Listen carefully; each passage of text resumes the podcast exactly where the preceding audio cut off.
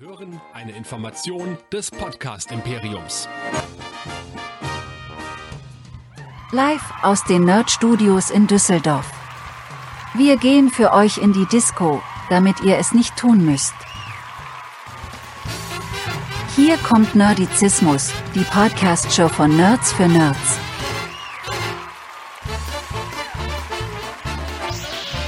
Heute mit Trek Nerds, dem Star Trek Podcast. Hier sind eure Gastgeber. Hier sind Chris und Michael. Montagabend 20.30 Uhr, fast 33. Hier ist Nerdizismus mit den Track Nerds. Mein Name ist Chris und mit mir dabei wie immer Nerdizist Michael. Ich grüße dich. Hallihallo. Da sind wir wieder zu unserer 14-tägigen Therapiestunde rund um die Geschichten der USS Trauma und es ist natürlich auch dieses Mal wieder so, dass wir ganz kurz vor knapp durch die Hintertür tatsächlich noch ein kleines Trauma reingeschoben bekommen haben. Es wäre ja auch zu schön gewesen, wenn es nicht so gewesen wäre. Dazu aber später mehr. Hier, bist du denn äh, fit und gut in die Woche gestartet und bereit mit mir jetzt eine Stunde oder vielleicht auch ein bisschen länger über Star Trek Discovery zu reden. Ich bin gerade so in den Zwischendingern. Letzte Woche hat äh, ich mal wieder eine Erkältung und Nasennebenhöhlen von den Kindern. Die Kinder waren am Wochenende wieder krank, also wird es jetzt die Tage wiederkommen. Jetzt ist die goldene Zeit dazwischen, äh, wo ich gerade nichts hab. Also passt irgendwie. Himmel okay. hoch die auch zu Tode betrübt, ähnlich wie äh, die letzten zwei Folgen, ne? Dann will ich es jetzt mal ausnutzen, dass du jetzt gerade fit bist. Und ja, es stimmt, genau, da liegt wirklich Licht und Schatten bei diesen zwei Folgen sehr dicht beieinander. Von daher auch herzlich willkommen an den Chat. Sind ja einige schon wieder da bei YouTube und auf Twitch und natürlich auch herzlich willkommen an alle, Tausende und es sind inzwischen wirklich äh, regelmäßig weit über äh, 1000, äh, fast schon zwei die im Schnitt bei Discovery einschalten. Also von daher, das ist schon mal schon mal ganz gut dafür, dass das eigentlich so eine Nischenshow ist. Ja, schon schon ganz ordentlich. Ja, wohlgemerkt, die, die es auf die Ohren haben wollen, die, die uns mal sehen möchten und das nur sonst auf den Ohren haben, die können auch gerne mal einschalten, ne? Richtig, genau. Und zwar hier auf YouTube. Sucht einfach nach Nerdizismus und dann könnt ihr den Kanal abonnieren oder geht auf Twitch und sucht da nach Nerdizismus. Und Michael, für alle, die aus irgendwelchen Gründen noch mehr von uns hören wollen, wo könnten sie denn den Next PK noch hören? Und alles ja, andere. Weil wir, weil wir ja nicht unbedingt immer pünktlich wie die Maurer sind, äh, ist es schön, dass wir so asynchron auch verfügbar sind. Und zwar auf nerdizismus.de. Da findet ihr auch abseits unseres Live-Geschehens alles, was ihr von uns braucht. Unsere Berichte, unsere Episoden, unsere verlinkten Videos und alles, was wir geschrieben, gesagt und irgendwie in der letzten Zeit, in den letzten Jahren so gemacht haben. Und da ist das Wichtigste für uns, denn wir freuen uns immer darüber, dass ihr uns auch Feedback gibt, nämlich in die info at nerdizismus.de. Alle, die noch so klassisch, man mag ja fast sagen, analog E-Mail schreiben möchten. Es ist ja irgendwie schon ein analoges äh, Synonym E-Mail. Oder ihr schreibt oder sprecht eine WhatsApp ein an die 0152596477709 oder chattet doch live mit auf dem Discord-Server nerdizismus.de slash Discord. Da wird auch immer schön und viel gequatscht. Ja, für, wir blenden ja auch immer für die, die im Livestream sind, ja auch immer unsere WhatsApp-Nummer ein. Und ich meine, das Tablet liegt hier, ne? Also wenn ihr uns live in die Sendung eine WhatsApp schreiben wollt, nur zu. Ähm, das könnt ihr natürlich dann auch tun. Da kann es ja vielleicht auch ein bisschen länger sein als in der Chat-Timeline bei Twitch und bei YouTube, wo es unter Umständen etwas untergeht. Ähm, könnt ihr ja sogar mal versuchen, durchzurufen live während der Sendung und Chris zu stören. Ja, ich muss mal gucken, was dann habe ich noch genug Akku, muss ich gerade mal gucken. Es müsste eigentlich gehen. Das ist ja so eine Call-Ja-Karte, die ist zwar nicht aufgeladen, aber ich kann ja dann trotzdem angerufen werden. Ne? Naja, ich meine, Internet, WhatsApp, braucht man keine Telefonnummer für? Richtig, Internet WhatsApp. Ja. Und ihr könnt ich euch hier laut stellen und dann könntet ihr eigentlich auch live in der Sendung anrufen. Das sollte man mal, da muss ich in nächster Zeit mal darauf achten, dass das Tablet auch wirklich aufgeladen ist. Aber ich habe noch 37 Prozent, also es reicht noch für alle, die also jetzt äh, das im Livestream sind. Ne? Also jetzt, wenn ihr das als Podcast hört, dann könnt ihr da auch anrufen, aber dann könnt ihr bestenfalls auf den Anrufbeantworter quatschen, der wahrscheinlich nicht geschaltet ist und den ich, da da kein Guthaben drauf ist, auch nicht abhören kann. So, das war jetzt wieder völlig, äh, völlig verquer. Ähm, die Feedback-Ecke war gar nicht so groß dieses Mal. Ich glaube, der Star Trek-Fan an sich ist, hat schon alles gesagt. Ähm, trotzdem möchte ich mal einen exemplarischen äh, Tweet rausnehmen, weil wir haben noch nie was von Twitter vorgelesen, sondern immer nur die E-Mails und die WhatsApps und so weiter. Und ich dachte mir, wir könnten ja ausnahmsweise mal einen Tweet vorlesen, beziehungsweise eine Antwort vom Alex, der twittert unter worstbird.com. Ähm, der Achso, also willst hat, du jede der 140 Zeiten, Zeichen per Buchstaben vorlesen? Äh, bitte? Das war jetzt ein, ein, nee, ein Scherz von dir, den ich nicht verstanden habe. Okay, nee, sind ja mittlerweile 280 Zeichen. Wie viel kann man bei Twitter mittlerweile raushauen? Das weiß ich nicht. Da gibt es so eine Anzeige, die mir irgendwann sagt, dass es nicht mehr geht. Aber es sind 140, wenn ich mich recht entsinne. Warte mal. Nee, die haben das ja vor, vor ein paar Jahren deutlich verlängert. Dürfte nicht mehr 240.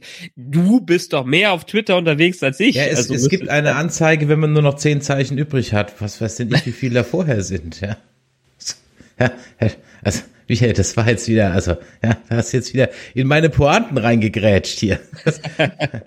also, der ähm, Alex, der schreibt, das kannst du dir echt nicht ausdenken, was da wieder über 13 Episoden gelaufen ist. Ich will es ja echt mögen, aber es wird immer absurder. Das Face-Over-Acting von V. Green holt mich null ab, aber egal. Hauptsache, sie erklärt jeder Person ihren Job.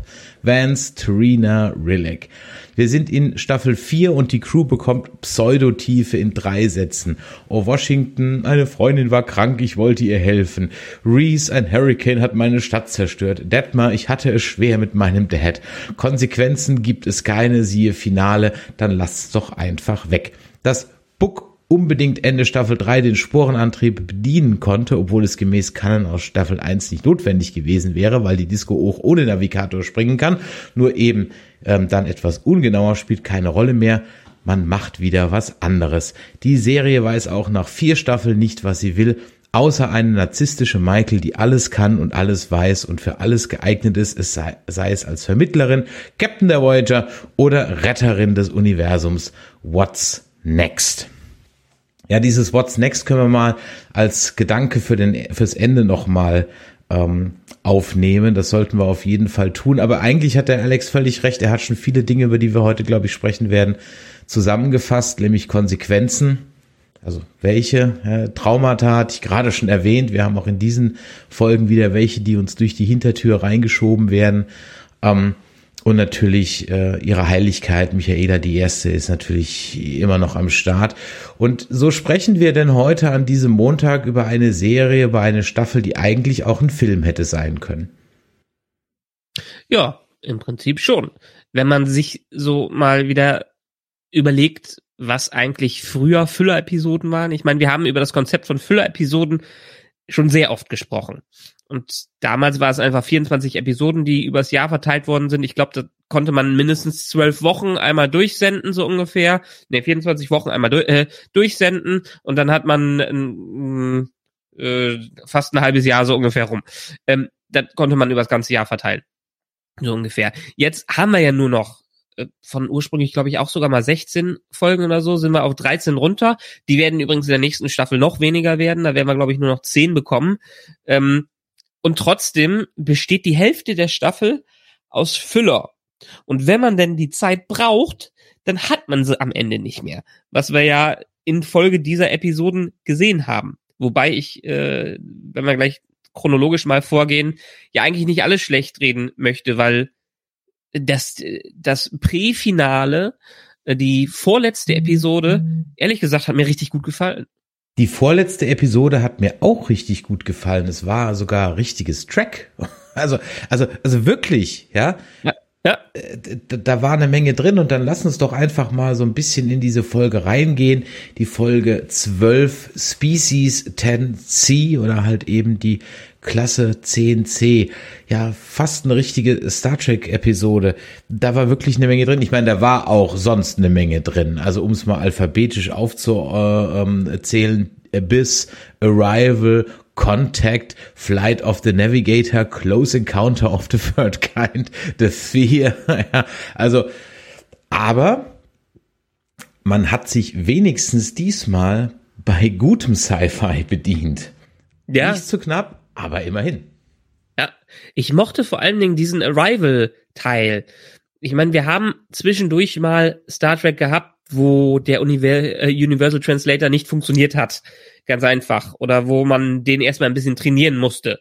Ähm, ich muss vor allen Dingen so ein bisschen da an fremde Sprachen, weißt du, an die Xindi denken aus der Staffel 3 äh, von Enterprise. Übrigens jetzt überholt Discovery mhm. Enterprise mit der äh, fünften Staffel. Wir haben ja auch nur vier Staffeln da bekommen am Ende. Ähm, ich mag das, dass man wirklich einen First Contact hat, dass man versucht, eine Spezies, die nicht humanoid ist, mit der Kontakt aufzunehmen. Habe ich ja letzte Mal gesagt. Ich wünsche mir am liebsten für Tennessee, dass es wirklich ein CGI-Gebilde äh, ist und dass man mit denen versucht, in irgendeiner Art und Weise zu kommunizieren. Und äh, das fand ich voll spannend. Ich meine, teilweise hat sich das so ein bisschen angefühlt, als würde man einem Let's Play von Uncharted oder Tomb Raider folgen, so wie die Komplexität der Rätsel da aufgebaut war. Ähm, aber das hat ja, ich meine, selbst wenn, freue ich mich ja drüber, dass so ein bisschen was ineinander verschachtelt ist und dass man ein bisschen was erforschen muss und nicht alles äh, auf dem Tablett serviert bekommt. Und dieser Teil, gerade die Möglichkeit miteinander zu sprechen mit einer völlig fremden Spezies, die auch außerhalb unseres unseres Kom unserer Komfortzone, also außerhalb der Galaxie quasi wohnt oder am Rande der Galaxie, äh, super spannend. Auf jeden Fall.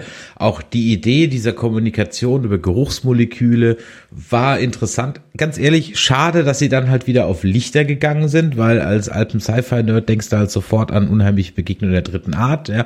Hm, okay, hatten wir schon. Aber okay, sei es drum, es ist wenigstens ein wegweisender Sci-Fi-Film gewesen, auch wenn er gar nicht so bekannt ist, aber trotzdem ist er eigentlich wirklich wegweisend für viele anderen Alien-Kontaktfilme gewesen. Am Ende geht's halt dann doch wieder auf Mathematik raus. Dann fragst du dich, okay, dann hätten wir auch gleich mit Mathematik anfangen können. Aber okay, sei es drum. Ich fand's schön, dass jeder was beitragen durfte es war zwar immer noch völlig unnötig, dass man jetzt diesen, diesen japanischen Wissenschaftler, der immer noch keinen Namen hat, glaube ich, reingebracht hat, weil das, was der gemacht hat, hätte auch, keine Ahnung, Stamets oder Adira oder irgendjemand anderes machen können. Ähm, so hat man halt die, die eigentliche Disco-Crew halt wieder ja, herabgestuft. Ja. Das war halt sehr schade.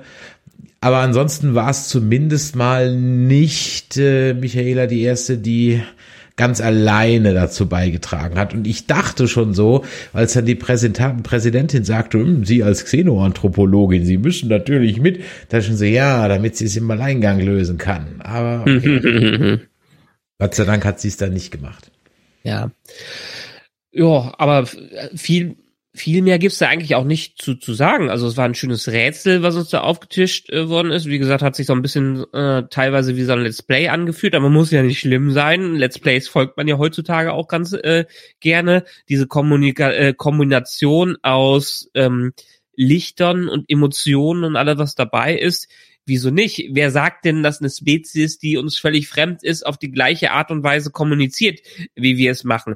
Und selbst ähm, selbst dass man nicht und das hat die zweite Folge für mich wieder komplett ruiniert, äh, dass man nicht direkt auf eine Sprache geht, wo man Sätze rausbekommt, sondern nur ein Gefühl übermittelt, beziehungsweise dann später, äh, später mathematische Formeln ist ja cool, weil die Mathematik ist eigentlich das, was dieses Universum äh, eint, weil alles ist irgendwie Physik, Mathematik und man kann sich darauf einigen, dass eins plus eins zwei, äh, zwei ist. Zumindestens, wenn man nicht in die Quantenebene oder in ein schwarzes Loch geht, so äh, ungefähr. Und äh, dann kann man die Kommunikation sowieso vergessen. Aber alle, die, alle, die hier in diesem Universum wohnen und theoretisch wohnen, die sind ja an die gleichen physikalischen Gegebenheiten äh, gebunden, die auch äh, wir ähm, die, an die wir, auch wir uns halten müssen. Ja, zumindest ist der Stand der Wissenschaft jetzt, aber es wäre ja auch mal ein Twist gewesen, dass man an der Stelle vielleicht eben mal ich sag mal so, gibt's nicht eine Stelle von Stamets, wo er sowieso sagt, naja, was interessieren mich halt physikalische Gesetze? ja, äh, äh, ist an der Stelle ja auch wurscht, ja, also ja. ja. Es, äh, ich lese ja, ich bin ja fast durch mit diesem, mit der Three-Body-Reihe, mit dem Three-Body-Problem äh, von dem chinesischen Autor, von auf dessen, dessen Namen ich nie komme. Ähm, aber da, ohne jetzt groß unbedingt viel zu spoilern, gibt's auch eine Spezies, die über wie heißt, wie nennen sie das, Idiomorphe kommuniziert. Das ist eine etwas, in einer etwas höheren Ebene, die leben auch in anderen Dimensionen und die packen uns quasi einen Schwall von Bildern in den äh, Kopf rein, aus äh, denen wir dann die Kommunikation entziffern äh, müssen. Und wer weiß, vielleicht ist es, ich kann es mir wirklich noch mehr vorstellen, dass es in Emotionen ist, was natürlich etwas an den Haaren herbeigezogen ist, dass es die gleichen Emotionen sind, die wir auch haben gut, irgendwie es ist ja sowieso alles äh, humanoid in, äh, in, äh, in dieser Galaxie und in diesem Universum. Ähm, wer sagt denn, dass eine Spezies, die so fremd ist, äh, nicht auch völlig andere Gefühle hat, die wir noch nicht mal definieren können? Äh, aber passt hierzu, dadurch hat man irgendwie eine Basis aufgebaut, mit der man anfangen konnte und wo man Gemeinsamkeiten hat. Und es geht ja am Ende dann auch oft in Star Trek nicht um die Sachen, die uns auseinanderbringen, sondern die uns zusammenbringen und wo wir auf einen gemeinsamen Nenner kommen. Diplomatie, viel, viel Diplomatie. Und das ist alles viel, viel Kompromiss. Und äh, deshalb fand ich die schön und hatte gehofft, äh, dass durch, äh, ohne dass wir jetzt zu weit vorausspringen, in diesem Cliffhanger, dass vielleicht später alles auch nochmal durch Kommunikation gelöst wird, was es natürlich in dieser Serie nicht gelöst wird. Naja, es wird schon durch Kommunikation gelöst, aber es wird halt viel zu einfach durch Kommunikation gelöst. Das ist, ja, äh, also, ja, also äh, können wir können wir gleich noch, noch drüber drüber sprechen. Zwei Sachen, eine Sache fand ich schön, eine Sache habe ich nicht verstanden. Vielleicht kannst du es mir erklären. Also um nochmal den, den Sprachenteil dann abzuschließen, also ja, ich bin bei dir, es war dann am Ende ein bisschen einfacher, also dass dann Sarun nur noch dieses Gerät hat, in das er dann da reintippert und dann geht das ratzefatze das war ein bisschen schade. Da hätte ich, ehrlich gesagt, hätte man halt aus diesem First Contact locker zwei, drei, vier Folgen machen können, dass man sich sieht und nicht versteht und, und so weiter und so weiter. Ja. Das, das meine ich ja mit dem Füller, den wir hatten vorher Füller, wo die mhm. sich mit sich selber beschäftigt haben. Ähm, und dieses hätte man noch wunderbar verbinden können mit später. Nicht einen Timer draufsetzen, einen Countdown oder sagt, wir müssen es innerhalb von zwei Stunden lösen. Wir brauchen mit einer völlig fremden Spezies innerhalb von zwölf Stunden eine Kommunikation, äh, sonst gehen wir alle drauf. Äh, das hätte man etwas entzerren können. Sagt, macht drei Monate raus und in diesen drei Monaten müssen die über die Galaxis hinauskommen und versuchen, irgendwelche Gemeinsamkeiten und Ansätze zu finden. Und da hat man halt eher ein Arrival, was aber ja auch nicht verkehrt sein muss. Absolut, muss überhaupt nicht verkehrt sein. Und dann hätte man im Grunde genommen auch vielleicht sowas machen können, ähm, beziehungsweise was ich mir halt überlegt habe, ist, äh, wieso ist denn nicht ein einziger Betasoid zum Beispiel dabei? Also es gibt so viele tolle telepathische Spezies, die ich eigentlich zu so einem Erstkontakt definitiv mitgenommen hätte. Und irgendwann im Laufe der zweiten Folge kommt dann die Vulkanier-Tante auf die Idee, ja, sie könnte mal ein Mindmeld versuchen. Und ich habe mir eigentlich, ich wollte es bei der letzten Folge schon eigentlich sagen, warum ist dann Ferengi dabei und, und kein Betasoid? Ja, also gut. ja. Die sind auch noch nicht, noch nicht wieder in der Föderation zurück. Ja, wahrscheinlich, okay, aber na egal. Also die, die Besetzung war halt sehr, sehr unglücklich. Dann fand ich es natürlich ganz nett, dass der so der gemeinsame Nenner halt irgendwie so Sauerstoff war und das ist dann wir. Okay, aber was ich nicht verstanden habe, das wollte ich dich fragen, ist, da kommt dann diese Blase in den Hangar und dann gehen die in die Blase und dann sind sie auf einer gefakten Brücke, wo sie nichts anderes machen, als sie im Hangar vorher auch gemacht haben. Das habe ich nicht verstanden. Das macht, das habe ich nicht kapiert. Verstehe. Hä? War da irgendein Sinn dahinter? Also warum haben, sind sie nicht im Hangar geblieben? Es hat da keinen, oder halt auf die Brücke gegangen, also, auf die richtige Brücke. Ganz vordergründig war es Plot Convenience, weil die mussten ja verschwinden, damit Taka äh, ausrastet und äh, dann sein Ding durchdrehen will. Also dass die da noch ein bisschen äh, den, das Drama dabei haben. Ähm, ich habe es ein wenig so verstanden, dass die Kugel dann doch mehr die Kommunikation zwischen den beiden ermöglicht, dass die Spezies einerseits das Setting kontrolliert, ähm, aber andererseits vielleicht auch ihre eigenen Translators damit drin haben, haben sie jetzt nicht spezifisch gesagt, aber äh, das würde ich mir jetzt so denken, um, ohne dass ich jetzt irgendwelche Anhaltspunkte dafür hätte. Äh, Plot Convenience ist ja. es immer. Ja, ja. ja war halt einfach, als hätte man in der in der Effekt Library halt noch diese Spiegelsphäre gefunden und sich gedacht, hey, komm, lass uns die reinpacken, die ist bezahlt, ja. ja. So wie das Reh bei The Walking Dead. überhaupt, überhaupt CGI-Tiere bei The Walking Dead. Ja, ansonsten habe ich zu der Folge auch gar nicht so viel aufgeschrieben. Ich habe dann aber dann natürlich noch, es gibt noch zwei Sachen, über die wir zumindest bei dieser Folge noch kurz sprechen sollten. Ähm, nämlich, ich hatte es im Eingangsstatement gesagt, auch hier bekommen wir wieder ein Trauma reingeschoben. Diesmal ist Jet Reno dran, äh, deren Partnerin verstorben ist und sie dann noch ein Trauma hat, indem sie ein äh, verwundeten äh, Starfleet, wen auch immer, 14 Tage lang gepflegt hat und der es halt dann doch nicht geschafft hat. Jetzt hat wirklich jeder sein Trauma, ne? Die O. Washington. Natürlich. Der, der Reese, Detmar, Michael hat Trauma für fünf Leben. Jeder hat jetzt eins. Aber bei Jet Reno hatte ich mich gefragt, ob wir das nicht schon vorher irgendwann mal mitbekommen hatten dass sie eine, äh, eine tote Partnerin hat. Das ja, aber das mit ja. dem, dass sie da noch, äh, noch diesen, diesen, diesen Helferkomplex äh, ja, okay. hat, den, den halt eben nicht. Und diese Book- und Taka-Nummer, die war halt am Ende auch. Also ich habe Books Motivation sowieso nur sehr schwer nachvollziehen können. Also ja, sein Planet ist in die Luft geflogen, okay, aber der hat für mich nie überzeugend, also ich habe, der, hab, der Schauspieler hat mich nie überzeugt. Übrigens, Schauspiel, diese Staffel grottig, muss ich ganz ehrlich sagen. An komme ich gleich in Folge 13 noch zu, warum mir das extremst aufgefallen ist. Aber der, äh, ich glaube David Avijala heißt er, hat mich nie überzeugt, zu keinem Zeitpunkt dieser Staffel, dass der wirklich jetzt Hass hat. Der war immer so, mit so Anhängsel von dem Taka und auch der Taka war für mich kein manisch getriebener. Der hat ganz ehrlich seine Lines da runtergesagt. Ja, und wer halt auch seine Lines einfach nur runtergesagt hat, ist halt auch wirklich Tick Notaro. Also die hat einfach gar keinen Bock mehr. Also ganz ehrlich, die, die hat schlicht und ergreifend keinen Bock mehr. Die hat noch einen Vertrag für, für zwei Folgen gehabt und hat die das runtergerasselt. Ähm, Gerade in Folge 13, die habe ich im Original geguckt, äh, seit lange mal wieder. Äh, und da ist mir echt aufgefallen, wie schlecht und wie hölzern das Schauspiel einiger Protagonisten da ist und wie viel die deutsche Synchro doch tatsächlich rettet. Ja, also okay. auch hier Dr. Kalber, ganz schlimm. Also Benjamin Stöwe, vielen Dank, dass du aus dieser da noch was rausholst. Also, ne, also hab mich wirklich, ist mir in Folge 13 ganz übel aufgestoßen und Chad Reno auch. Aber bleiben wir mal bei Book und Taka, bevor wir da nochmal drauf eingehen keiner der beiden hat mich auch nur ansatzweise irgendwie glaubwürdig abgeholt, dass die die Nummer, ja, dass das so ist, wie sie ist. Also null. Ah. Auch hier ist etwas, was meiner Meinung nach eine andere Zeitverteilung gebraucht hätte.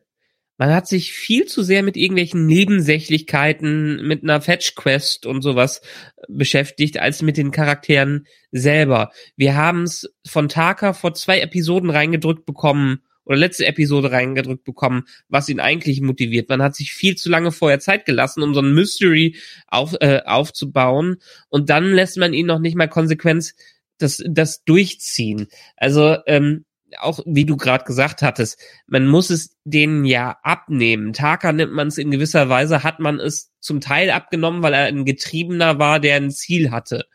Ähm, wenn auch sobald dieses Ziel offenbart wurde, man nicht nachvollziehen kann, wieso er jetzt genau.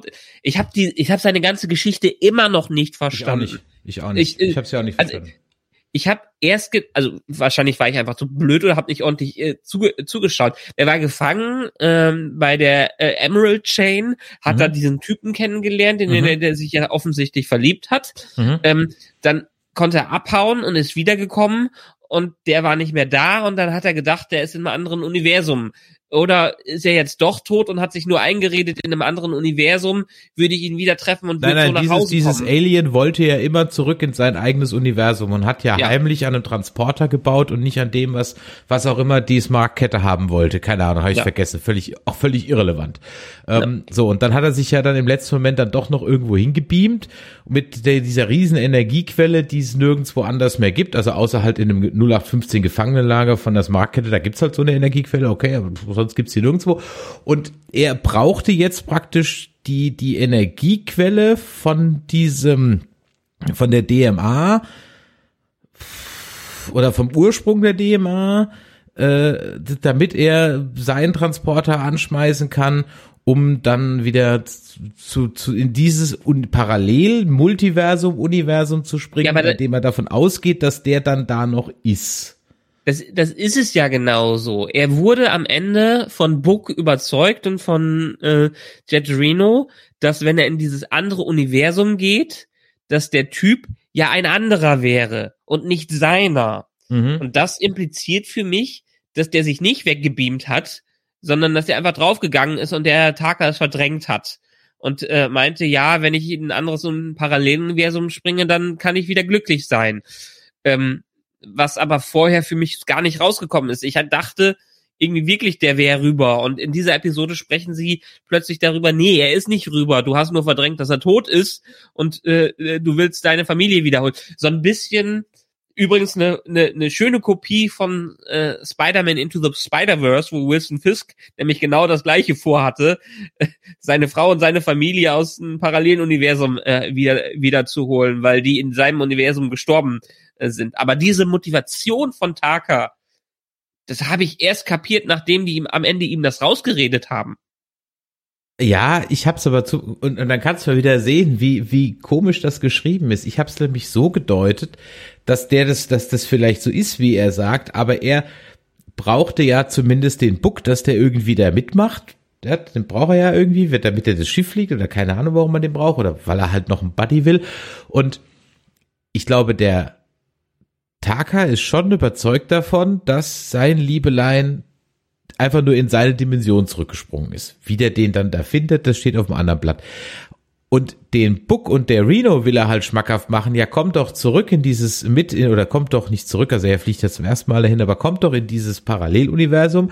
Da gibt's dann ein neues Quajon und da gibt's auch dein Liebe, die, die Partnerin von der Jet Reno wieder und dann seht ihr die wieder und dann sagen sie, ja, nee, das sind ja nicht die gleichen. Ich glaube Ja. nicht, also ich habe das nicht so verstanden, dass sie das jetzt explizit auf seinen Schätzelein da äh, gemünzt hatten, sondern halt nur auf ihrs. Nee, er hat ja das seine äh, seine Quest aufgegeben, dahin zu kommen, weil er es eingesehen hat, dass es nicht derselbe ist. Äh, weil hat er ja am Ende auch selber gesagt, ja, ich weiß, das wird nicht derselbe sein. Ich hatte die Hoffnung, aber äh, es ist es ist ja doch ein anderer. Und genau damit hatte ich ein Problem, weil uns wurde doch an jeder Stelle suggeriert, dass der Typ rübergesprungen ist aus Mhm, aus, aus Takas Erzählung. Und jetzt ist er dann doch durch die Emerald Chain draufgegangen, wo es keine, nicht mal Hinweis drauf gab. Was wir Aber- nicht wissen, er hat sich ja einfach nur aufgelöst. Ja. Plupp. So. Ja. Oder wie Steampunk-Welten im Chat schreibt, das macht alles überhaupt keinen Sinn. Ja, und es, wenn man noch nicht mal das nachvollziehen kann, die Mhm. Motivation einer der Hauptgegenspieler. Ich meine, ich kann es verstehen, dass man versucht, je- jemanden zu äh, zu kreieren, jemanden zu schreiben, dessen Trauma nach man nachvollziehen kann und das, äh, dem man äh, da, wo man verstehen kann, warum er so ein Getrie getrieben, äh, Getriebener ist. Alles wunderbar. Ich habe jetzt eben noch mal ein Video gesehen von einem sehr guten Channel, Nerdstalgic heißen die. Die haben analysiert, warum Le Chiffre aus Casino Royale einer der besten Bond-Bösewichte ist. Ähm, und warum man ihm halt nachvollziehen kann, weil er halt kein irgendwie Trauma hat und sich an der Welt rächen will oder sowas, Er braucht Kohle und zwar eine Menge. Genau, er braucht Kohle, er ist ein Getriebener. Er hält keine Reden oder so, er äh, hat keine äh, geheime Basis, er, er ist unter Druck und muss was machen. Und er ist nicht derjenige, der andere unter Druck äh, setzt. Und deshalb kann man äh, äh, äh, fiebert man, also man fiebert nicht mit ihm mit, aber man kann nachvollziehen, warum er so eine Bedrohung ist, weil er unter unter äh, unter Druck ist. Und ähm, das ist ja im Prinzip was, was sie mit Taka erreichen wollen, so in der Richtung, wie er geschrieben worden ist. Aber man versteht diese Motivation nicht, weil es alles einerseits kryptisch ist und andererseits aus irgendwie gefühlt aus dem Nichts kommt. Im Chat ist man sich einig, dass bei, bei Discovery wirklich wenig Sinn macht. Der Limek schreibt, von Staffel 1 bis 5 macht nichts Sinn und 5 kommt erst noch und auch Mr. Twitch ist der Meinung, nein, rein gar nichts macht bei STD Sinn. Ähm, also ich habe auch meine Notizen für Folge 12 haben sich damit auch schon erschöpft. Ich habe noch einen Satz noch, äh, Zora hat ein Bauchgefühl. Das war auch so eine komische Nummer. Das heißt, Zora kann, also, also der Grund, warum Chad Reno überhaupt entführt werden konnte, pff, also keine Ahnung, ja, weil jetzt in Folge 13 werden auf einmal diese Personal Transporter exzessiv genutzt, ja. Vorher gab es x Möglichkeiten, die ganze Staffel, wo man es hätte machen sollen und sie haben es nicht gemacht. Und jetzt in Folge 13, da, da laufen sie auf den, ist, ist dir aufgefallen, dass sie auf den, ähm, auf den Turbolift zulaufen und sich dann trotzdem wegbeamen? Ja, natürlich. Also wie als wenn noch Geld übrig gewesen wäre und sich dann gedacht hätten, hey, wir haben noch ein bisschen Kohle übrig, ah, dann können wir auch nur noch einen Beam-Effekt reinbringen. Ja, cool, mach, ja. Ja, diesen, diesen Personal Transporter, den verstehe ich sowieso nicht ganz. Ja, für Notfälle, okay, wenn alle faul geworden sind, dann beamt man sich lieber ins Maschinendeck, als dass man äh, zehn Minuten braucht mit dem Aufzug und durch zehn Gänge. Äh, aber das ist auch so ein bisschen wieder dieser, eigentlich ist ja der Weg das Ziel. Und die springen direkt zum Ziel rüber. Ne? Also gerade in diesen Szenen, die in Aufzügen stattgefunden haben oder wo Leute durch Gänge gehen, ist, sind doch wunderbare Dialoge entstanden und die Zwischenmenschlichkeit äh, zwischen den verschiedenen. Auch, auch bei Discovery, auch bei Discovery. Erinnerst dich an die Folgen, ja. wo wir uns schon fast drüber lustig gemacht haben, dass sie nur stundenlang durch Gänge laufen, ja? Ja, ja. Und jetzt das komplette Gegenteil. Aber auch, auch wieder hier, diese, die Zeitverteilung, die die drin haben, geht mir einfach so tierisch auf den Keks und das haben manche andere Serien auch. Man hält sich eine ganze Staffel, neun Folgen, acht Folgen, neun Folgen mit Vorgeplänkel fest und versucht irgendwas, irgendein Mysterium auf, äh, aufzubauen. Und am Ende hetzt man zum Ziel, obwohl das Ziel, der Weg zum Ziel doch viel spannender gewesen wäre, wenn man sich noch die richtigen Teile rausgesucht hätte eben schon gesagt, diese Kommunikation, der Aufbau der Kommunikation, das ist doch das Wesentliche, was Star Trek ausmacht. Wieso nicht den Fokus darauf setzen, anstatt auf diese Bedrohung durch das Ganze? Ja, man muss die Bedrohung aufbauen. Lass die drei, vier Folgen Zeit für die Bedrohung. Lass die drei, vier Folgen Zeit, um auf dem Weg dahin zu gehen, äh, ähm, äh, hinzureisen und mehr über diese Spezies zu erfahren. Und dann am Ende drei, vier Folgen, ähm, um mit den die Kommunikation aufzubauen und das ganze Gelernte von vorher einzusetzen. Ähm, das wäre doch eine perfekte Aufteilung gewesen. Aber nee, man nimmt. Oh, Entschuldigung, jetzt bin ich auch schon viel zu aufgeregt, dass ich hier alles umschmeiße. Ähm, man nimmt sich viel zu viel Zeit für Dinge, ähm, die absolut unrelevant sind, um eine homogene Story aufzubauen. Aber ah, ja. ja. Weiß, deshalb, deshalb äh, hat mich diese Folge, Folge 12, cool, fand ich super. Und dann habe ich gedacht, ah nee, wir haben ja jetzt noch eine Folge, eine Folge 13 und da müssen sie jetzt alles auflösen. Und es ist genauso eingetroffen, wie ich es mir gedacht habe bei diesem Cliffhanger. ja, dann sind wir also in Folge 13, Coming Home. Und wie ich schon sagte, ich habe die dann mal auf Englisch geguckt und ja, ohne Scheiß. Da sind, also Jet Reno hat einfach keinen Bock mehr, ganz ehrlich, die, die, die knödelt ihre Lines einfach runter. Das mag ja vielleicht so ein Ding sein, aber in dem Moment war es jetzt wirklich auch, also es war halt kein, kein, kein Zeitpunkt für Tick Notaro Comedy in dem Moment, weißt du? ähm, äh, ja, und, und sie knödelt da und nölt ihre Sätze darunter da, da, da auf einer Tonlage, so, okay, Gott, oh Gott, ja. Wie wenn sie es im, im, im, im Tonstudio eingesprochen hätte und gar nicht wusste, was die Szene sein soll. Wie wenn ihr das keiner gesagt hätte. Ja, weil ein Profi kann das definitiv besser und auch sonst. Und der Tiefpunkt war dann am Ende, aber ja das war natürlich dann eine, eine, eine Sache, äh, da kommen wir dann gleich zu, wer das war. Aber auch wirklich auch Dr. Kalbers, ah, so völlig overacted, es war wirklich schlimm. Und ich kann auch bald die Perücke von der Vulkanier-Präsidentin nicht mehr sehen. Das, das geht nicht und auch, äh, also es, ja, es ist wirklich. Aber Tig Notaro, so viel. Ja.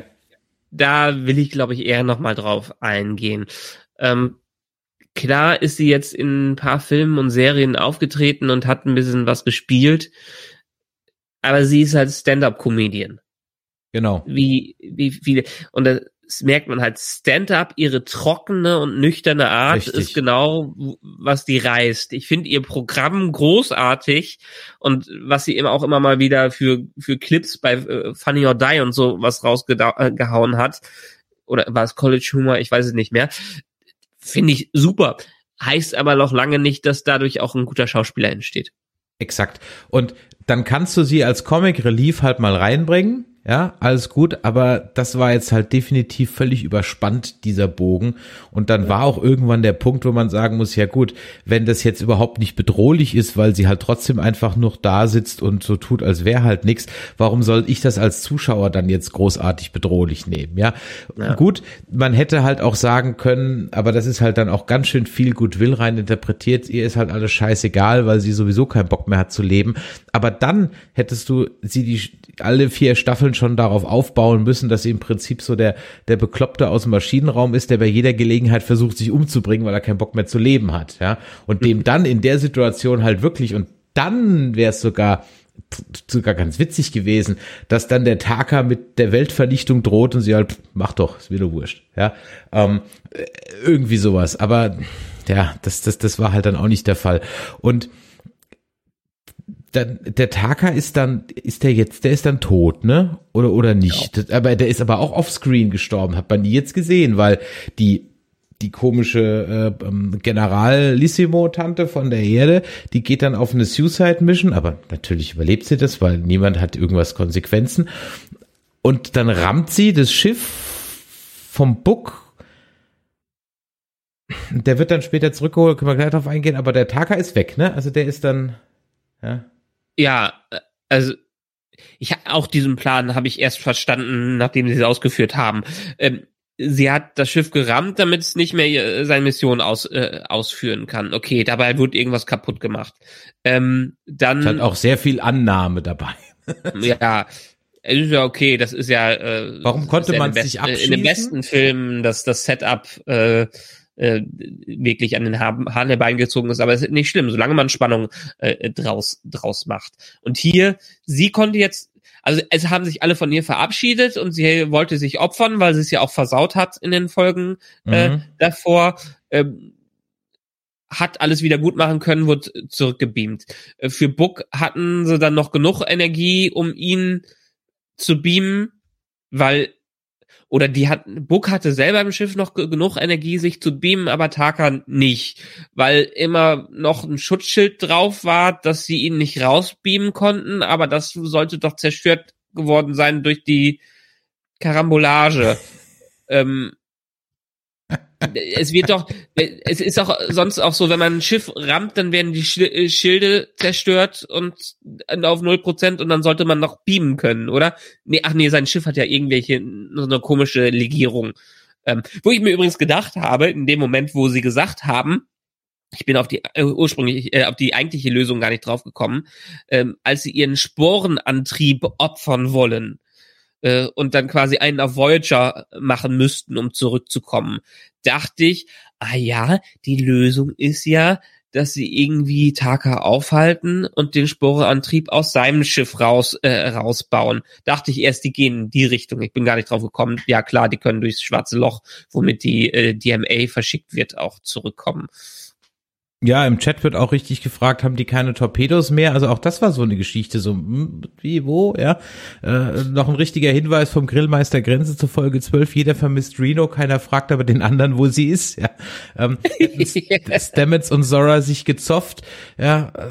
Ja, eine einfache Frage, Zora, wo ist Reno? Aber er klappert lieber das ganze Raumschiff nach eigener Aussage ab. Also ja, also dann habe ich mich auch gefragt, hat, hat Zora keine optischen Sensoren, hat sie einfach nur Sensoren? Das heißt auch 900 Jahre später sind sie auf dem gleichen Stand wie auf der Enterprise D. Das heißt, sie gucken nur, wo der Kommunikator ist. Hm, okay, hätte ich jetzt irgendwie gedacht, dass die ein bisschen weiter sind. Und nochmal, aber das Grundproblem ist eigentlich, dass wenn du einfach nur Blip machen musst und weg bist, wobei ja auch die Frage ist, woher weiß denn der Kommunikator, wo ich hinbeamen will? Also nur mal so. ja. Also nur mal so. Ja, woher weiß naja, der Kommunikator, wo ich hinbiegen will? Naja, der, sagen wir mal so, da ist bestimmt irgendwie ein Google Assistant oder Alexa oder Siri hinter, die das raus interpretieren kann. Die, wer weiß, wie die Datenanalyse in dem 30. Jahrhundert, 29. Jahrhundert, wo sind wir denn da? Äh, äh, mittlerweile ist, weil ehrlich gesagt, die Kommunikatoren haben ja von dem aus nie wirklich Sinn gemacht. Manchmal in einem Satz spricht man über Computer und der Computer reagiert nicht und im anderen äh, Satz fragst du der Computer, sag mir mal was. In das Schiff, die, die Translator, Universal Translator in dem Kommunikator wissen dann einerseits, was sie übersetzen wollen und andererseits kann dann doch klingonisch gleichzeitig gesprochen werden, äh, was keiner dann versteht, sondern nachfragen muss, was bedeutet denn das? Es ist ja sowieso immer der, die, der Plot Convenience des, äh, des Kommunikators. Alles gut, war jetzt auch nur ja. bedingt, wenn es nur das wäre. Ja. ja. Aber das, ehrlich gesagt, hat mich das nicht gestört. Ja, die haben. Nein, nein, halt, also hat mich jetzt, ja. es fällt mir nur ja. gerade so, so gerade im, im Moment so ein, wo wir so drüber ja. sprechen. Und äh, neurales ja. Interface, Mr. Stocky, danke. Ja, neurales Interface. Ja, es ist alles hat Elon Musk doch alles richtig gemacht. genau. Und, und Zora hat dann halt auch nur so ein so ein Bauchgefühl und ja, okay, es ist naja. Nee, aber wie die, gesagt, meine die Story kann ich ja nachvollziehen. Sie wird ja menschlicher. Sie kriegt ja Emotionen. Mhm. Und wenn man so einen Computer mhm. hintergeht, dann ist es halt, er hat dann irgendwie ein schlechtes Bauchgefühl, wenn da irgendwas nicht stimmt. Das ist wie, äh, wir brauchen was Falsches gegessen haben und das passt nicht. Uns hat jemand irgendwas ins Essen, Essen reingeschmuggelt. Also das kann, konnte ich schon nachvollziehen. Also von daher, das passt. Ja. Okay, also jetzt aber dann nochmal zu Folge 13. Also wir lernen, dass das Sternenflottenhauptquartier fliegen kann. Ähm, ich habe es erst gar nicht gecheckt, weil das halt nicht äh, horizontal, äh, nee, senkrecht, senkrecht fliegt, vertikal fliegt, sondern horizontal fliegt. Das habe ich erst gar nicht erkannt. Ich so, was ist, was ist das denn für ein Schiff? Ja? Und dann irgendwann so, ach so, das ist das Starfleet Headquarter, was gerade mit Warp durch die Gegend saust, was uns vorher kein Mensch gesagt hat, dass sich das, dass eine Raumstation jetzt Warp hat. Okay, von mir aus okay, kann eine Raumstation Du hast mir jetzt was erklärt. Du hast es mir gerade erklärt ich hab's nicht kap bis jetzt, bis du es mir gerade gesagt hast, habe ich nicht kapiert, dass das das Sternflottenhauptquartier war. Ich dachte, das wäre irgendein Trainingsschiff, was die da irgendwo rumfliegen. Ich habe es erst jetzt verstanden. Ah, okay. Aber weil ich es in diesem ganzen äh, Set-Design und dem ganzen Raumschiff-Design auch nicht kapiert habe, welches Raumschiff was ist äh, mittler mittlerweile. Also du könntest mir irgendwas zeigen und ich könnte die Raumschiffe nicht auseinanderhalten. Aber das war das Sternflottenhaupt Okay. ja. ja. Ja. Verstehe. Mhm.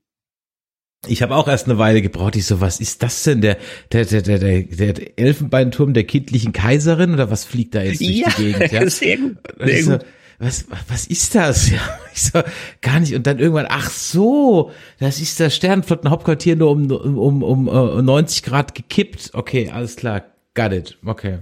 Okay. Die haben ja nicht gezeigt, wie die losgeflogen sind, oder? Nee, überhaupt nicht. Die flogen einfach. Also. Ja. Aber immerhin, in der letzten Folge taucht Tilly nochmal auf. Ja, Tilly und ihre Klasse sind wieder zwar und exakt die gleiche Klasse wie von vorher, damit wir uns das als Zuschauer auch merken können. Ähm, äh, kommt also die gleiche Klasse nochmal.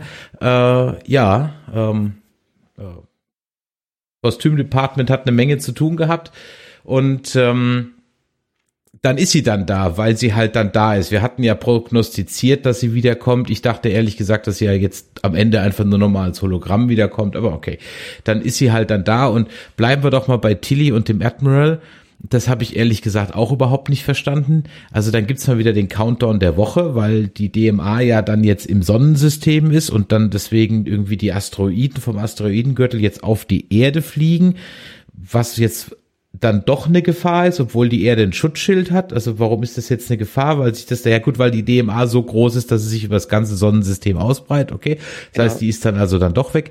Ähm, und dann soll jetzt das Sternenflottenhauptquartier was genau tun, weshalb sie dann noch an Bord bleiben müssen, weil sie machen ja dann nichts.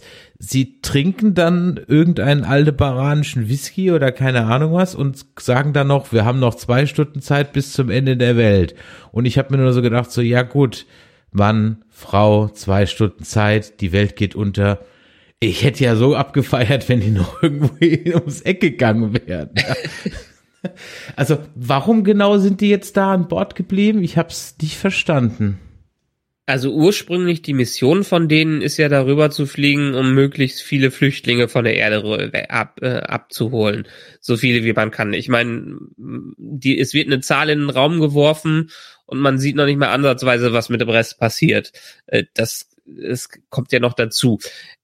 Ich habe es auch nicht verstanden. Ich glaube, es hatte irgendwas mit der Rekalibrierung des Schutzschildes zu tun und sie haben es noch nicht mal geschafft. Das ist ja dann auch nochmal so eine Sache, die ich mich immer mal wieder bei Star Trek frage und gerade bei solchen Schiffen.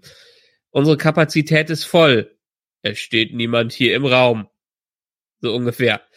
Du hast ja? etliche Quadratkilometer in diesem Schiff, wo einfach alle mal auf Gängen stehen können ja. und, äh, äh, ja. und so. Und äh, die sorgen sich darum, dass wahrscheinlich jeder eine Schlafgelegenheit bekommt.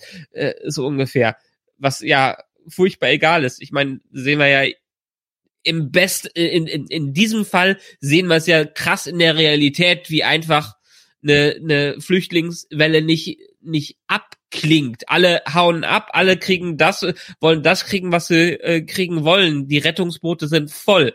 Äh, hat man nichts von gesehen. Ja, eben, das habe ich mir auch gedacht. Eure komplette Brücke ist leer. Also ich meine, und ja. das Ding kann wegwarpen. Also packt doch das Hauptquartier so voll bis zum letzten Mal. Ich meine, Gewicht kann ja kein Thema sein bei einem Warp-Antrieb. Also sorry, das, das Ding kann bis, wie du eben sagst, bis auf den letzten Platz voll sein. Und auch Sauerstoff kann kein Thema sein. Und selbst wenn, dann fliege ich also zum nächsten Klasse M. Also es ist macht auf, es, ich habe es nicht verstanden. Und nee. Im Chat wird noch vom äh, Steampunk Welten darauf hingewiesen, eigentlich hätte die DMA die Asteroiden durch riesige Masse anziehen und nicht Richtung Erde stoßen müssen. Ja, äh, das hatten wir auch in einem der letzten äh, Casts schon mal gesagt, als nämlich die DMA diese Smaragdkettenstationen auf der einen Mond weggeschoben hat, was halt auch einfach so keinen Sinn macht. Dafür, ja. wenn dann später die DMA aufgelöst wird, fliegen dann die Asteroiden wieder zurück. So, hä, wieso jetzt das? Also, das ist doch keine, das ist doch keine Flutwelle. Also. naja, vielleicht, vielleicht stößt die irgendeine Gravitationswelle ab. Vielleicht ist es genau umgekehrt. Riesige Masse, aber er stößt alles, also wird ja wohl so sein, dass er alles abstößt. Und dann, die Asteroiden waren alle aus der Ortschen Wolke? Ja, keine Ahnung, wurde das gesagt? Wo sollen sie sonst herkommen? Oder waren das irgendwie, ja. ist der Mond schon kaputt oder so? Keine Ahnung. Keine Ahnung. Ich hab das, die, die flogen halt dann da plötzlich rum und auch das war wieder, das war halt wieder so, weißt du, du hast die DMA im Grunde genommen nur einmal so kurz angedeutet gesehen, aber was halt völlig gefehlt hat, war mal so ein Überblick. Und wenn es nur eine Karte ist, einfach nur eine Karte in einem Ready Room, wo man sagt, da ist Mars, da ist Saturn, da ist Jupiter, Mond, Erde, bla, und hier ist die Sonne und fuck, ja, und dann siehst du dieses Riesending. Und ja, ich glaube, wir hatten ja wir hatten ja äh, schon mal gesagt, dass die DMA größer als unser Sonnensystem ist. Also eigentlich hätte es ja in dem Moment, wo die da auftaucht, eigentlich schon instantmäßig alles Platz sein müssen. Ja, ja, äh, ja. okay, gut. Also ähm, äh, Im Chat wird gesagt, die halbe Galaxis passt doch in die Turboliftschächte. Ja. ja. Wieso? Genau. Haben wir doch gesehen in den Shorts und überall woanders. Also ja ja, gut, Zeit ist natürlich ein Faktor, aber wie gesagt, der, der war ja nicht voll, warum dann.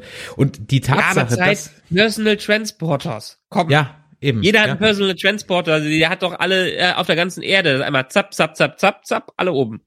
Und die Tatsache ist, dass wir jetzt hier ja äh, durchaus ein erkläglich Maß an Menschen haben, die hier live zugucken und keiner in den Chat uns irgendwie mal schreiben kann, warum, wieso, weshalb. Also wir sind nicht alleine, Michael. Wir sind, es, es stimmt, es stimmt nicht mit uns nicht, ja, sondern wir sind da nicht alleine. Ich weiß nicht, vielleicht ja. kann ja jemand beschreiben, ob die Kollegen äh, vom vom Panel oder von Chateau Picard oder so, ob die irgendwie dafür eine Lösung gefunden haben. Wir haben auf jeden Fall dafür keine gefunden.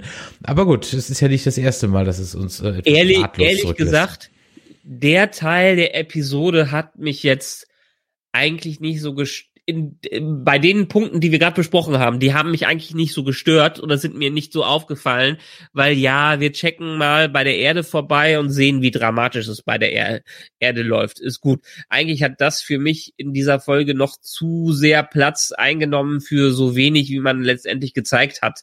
Und ehrlich gesagt, ja, es ist schön, Tilly wieder zu sehen, aber der Admiral Imhotep hatte doch in den letzten Folgen mehr Screentime als sie äh, und es war so ein bisschen unverdient, was äh, unverdient, was wir von ihr bisher in dieser Folge gesehen haben, weil wir einfach nicht wissen, was bis dahin passiert ist. Ja, wir checken rein, weil sie ein liebgewonnener Charakter aus den letzten Staffeln ist, aber wer weiß, was in den Monaten dazwischen passiert ist. Das hat mich eher gewurmt, anstatt äh, noch mehr versuch zu versuchen, mit den Tennessee Kontakt aufzunehmen.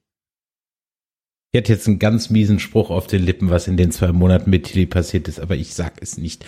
Ähm, dafür darf die Family vom Admiral Vance mal wieder durchs Bild laufen, weil die Family vom Admiral Vance einfach nur dafür da ist, um zu einer Aufstimme von Michael Burnham Hand in Hand durchs Bild zu laufen. Das haben die jetzt, glaube ich, zum vierten Mal gemacht oder so. Ja.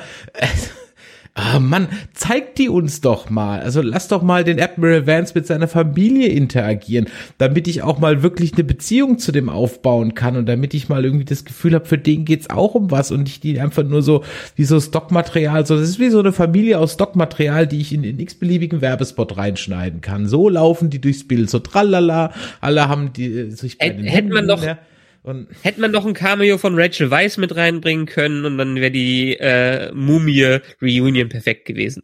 Ja, irgendwie sowas. Also das weiß ich nicht. Das das das, das ist schon schon schon schon so ein Running Gag, ne? Und na gut, okay.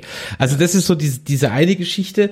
Äh, aufs Ende gehen wir gleich. Jetzt hüpfen wir aber eben noch mal kurz ähm, zu unseren Space Cthulhu's. Ja. Ähm, also die Aliens sind jetzt, die sehen wir dann in Folge 13 äh, zum ersten Mal und sie sind jetzt auch zumindest mal nicht humanoid, Gott, also Gott sei Dank, ja, endlich mal.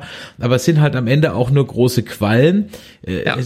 die für mich einen Haufen Cthulhu-Vibes hatten und auch irgendwie an Überdimension, also es hätten auch Mutterwesen von Independence Day sein können. Die sehen auch mhm. so ähnlich aus. Also es war mal was Stimmt, anderes. Aber die haben mich total, da sagst du was, die haben mich total an diese Aliens aus Independence Day erinnert. Ja. Nur übergroß. Genau, nur übergroß. Ja. Und, ja. und deswegen war es halt, und dann hatten die dann auch halt ein Hive-Mind, das ist halt jetzt auch nichts Neues, das hatten wir bei den Borg und bei den Gründern und dann gab es nochmal eine TNG-Episode mit so einem Hive-Mind, das ist halt auch irgendwie nichts Neues. Also es war jetzt nicht ganz so schlimm, wie ich ehrlich gesagt gedacht habe, aber es war jetzt auch nicht so the big reveal, ne? Und was mir wirklich sauer aufgestoßen ist, ist an der Sache ist, dass ähm, also die haben jetzt da mit der DMA den Kram da abgebaut, weil sie ihre komischen Hyperbubble da aufrechterhalten wollten. Und dann kommt ein Book an und sagt, ja, das ist jetzt blöd. Und dann sagen die, ah ja, okay. Genau, genau, ja. genau. Die sind keine Ahnung, wie viele Millionen Jahre die die das schon machen und äh, in, nur nur ein fremder Mensch, den die noch nicht mal verstehen können, muss äh, er ist ja kein Mensch, äh, nur eine fremde Spezies muss einmal vorbeikommen und sagen, ah, ist doch alles gar nicht so schlimm. Ah, okay, ja, hast recht. Wir hören auf damit. Äh, nein, das ist dieses ganze, das ist diese, diese ganze Kommunikationsgeschichte. Plötzlich haben sie einen Universal Translator, wo äh, Saru nur noch ein bisschen was eintippen muss und seine äh, eins äh, zu eins äh, perfekten Satzbau zurückbekommt, so ungefähr, wo sie in der Folge davor noch mathematische Gleichungen lange ausrechnen mussten, um überhaupt irgendeine Kommunikation hinzubekommen, wird jetzt plötzlich in komplexen Sätzen gesprochen. Es ja, aber das ist ja, das ist ja, das ist ja, weil, weil der Book sein Telepathie jeder Jedi Mind Trick da macht. Da leuchtet ja für den Bruchteil einer Sekunde. Das geht so schnell, nein, nein, nein, dass ja, du fast nicht siehst, dass, dass da seine, seine, seine, seine Stirn wieder leuchtet. Etwas, wo ja, ich das ist ganz, ganz am Schluss, aber vorher. Ja. Er, er spricht doch, Vorher haben sie sich darüber unterhalten, wie können wir denn eine Empfindung mit größer gleich raushauen, so ungefähr. Ach so, ja, wie ja, okay. Wie, mhm. wie können wir das über mathematische Gleichungen äh, ein, dein Sachverhalt äh, klar werden lassen, dass ihr uns was Böses tut, so unge äh, ungefähr. Äh, und in dieser Folge, am Ende der Folge, sprechen die in komplizierten, komplexen Sätzen vermitteln die Sachverhalte, über die lange diskutiert werden müsste, aber weil wir in dieser Episode keine Zeit mehr haben und ein Herr der Ringe Ende daraus machen müssen, äh, wird es jetzt innerhalb von zwei Sekunden äh, abgehandelt. Ja. ja. Ja, ja, ja, es ist so. Und das ist, das ist so diese eine Geschichte, ne? und dann, wie gesagt, er kommt halt hin und sagt, ja, nö, hört mal auf damit. Ach so, und übrigens, äh, wenn ihr die, es reicht nicht nur damit aufzuhören, nein, ihr hinterlasst auch noch Umweltverschmutzung, die müsst ihr auch wieder wegmachen. Ah ja, okay, okay, gut, alles klar. Ähm, aber wir sind eigentlich schon gesprungen, äh, denn eigentlich müssten wir ja noch über das, das Schreckliche reden, dass ja der Buck ist ja beim Transporten, beim Transportieren ja verschütt gegangen, der war ja weg. Und dann hat die Michaela ja zum ersten Mal einen Grund gehabt zu weinen und dann hat sie auch geweint, was sie am besten kann. Und dann hat es halt mal wieder, wie so oft in dieser Sendung, keine, keine Konsequenzen, weil der kommt dann wieder. Und ich habe ja für eine Sekunde gedacht, boah, nee, wenn die jetzt so alles wiederkommen lassen, dann, dann, dann, dann beiß ich in die Auslegeware. Ähm, aber es war ja ich, dann nur er. Warum ist der Taka nicht wiedergekommen? Warum das Kind nicht? Wegen Taka wurde ja nicht gebieten. Taka wurde ja nicht gebeamt. Taka, der, der, der, äh, der Transporterstrahl konnte ja nicht aufgenommen werden und da konnten die ja auch nicht denken, dass das plötzlich irgendwas Besonderes wäre. Auch völliger Schwachsinn. Ja, die transportieren sich doch da hin und her mit ihrem Personal Transporter. Da hätten die sich doch irgendwen schnappen können, so ungefähr tausend, tausendmal. Aber ich habe für eine Sekunde gedacht, für eine Sekunde, als Book draufgegangen ist. Wow, jetzt muss Michael mit einem richtigen Trauma klarkommen und das vielleicht ins Positive umkehren. Und dann, das prägt ihre Existenz als Captain in der nächsten Staffel. Nö. Nö. genau. Nö. Nö. Da ist er wieder. Ja. Da ist er wieder. Ja. Und dann, und dann stellt er sich hin und sagt, ja, Leute hört auf. Und die sagen, okay, alles klar. Dann, dann und man sieht dann auch später nochmal, sieht man auch nochmal, ähm, diesen, diese Dyson-Ringe, die werden halt auch wieder überhaupt nicht thematisiert, die sind halt auch nur da, weil es cool aussieht, sonst halt nix.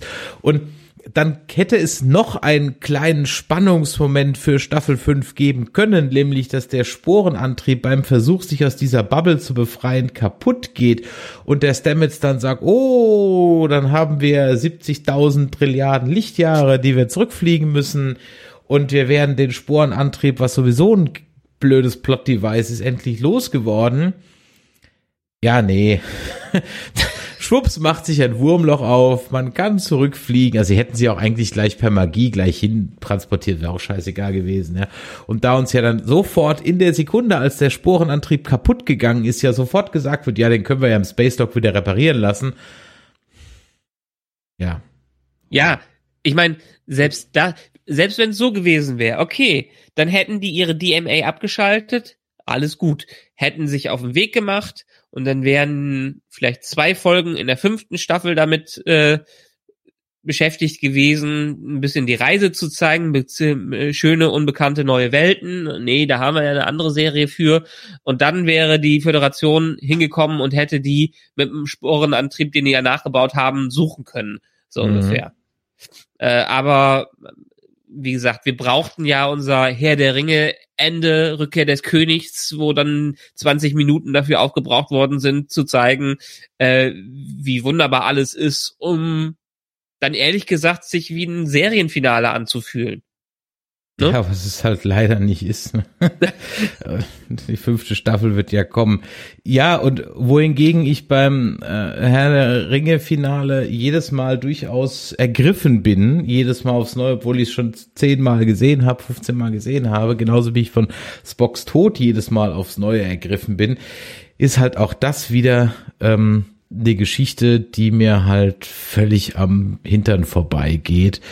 Äh, ja, also man hat dann dieses, die, ja, die, die Föderation ist jetzt wieder an der Erde und dann äh, ist natürlich die die äh, General Generalissimo Erde ist natürlich nicht tot, also die die ist natürlich auch noch gerettet worden, hat dann da ihren kleinen Redemption Arc gehabt, ne, wird natürlich auch nicht verurteilt und gar nichts, darf einfach weitermachen, wird dann ein bisschen gerüffelt von und da habe ich erst da habe ich wirklich gedacht, das darf jetzt nicht wahr sein, ne? Also nicht nur, dass jetzt ähm, äh, diese, die, also das wusste ich zu dem Zeitpunkt nicht, die Schauspielerin, die dann diese Erdenpräsidentin gespielt hat, wirklich so unglaublich schlecht war. Also so unglaublich unglaublich schlecht, dass ich wirklich gedacht habe, das kann jetzt nicht wahr sein. Von allen schlechten Dar Darbietungen, die ich in dieser äh, Serie jetzt gesehen habe, ist das wirklich die mieseste überhaupt. Wie, wie kann man sowas nur casten?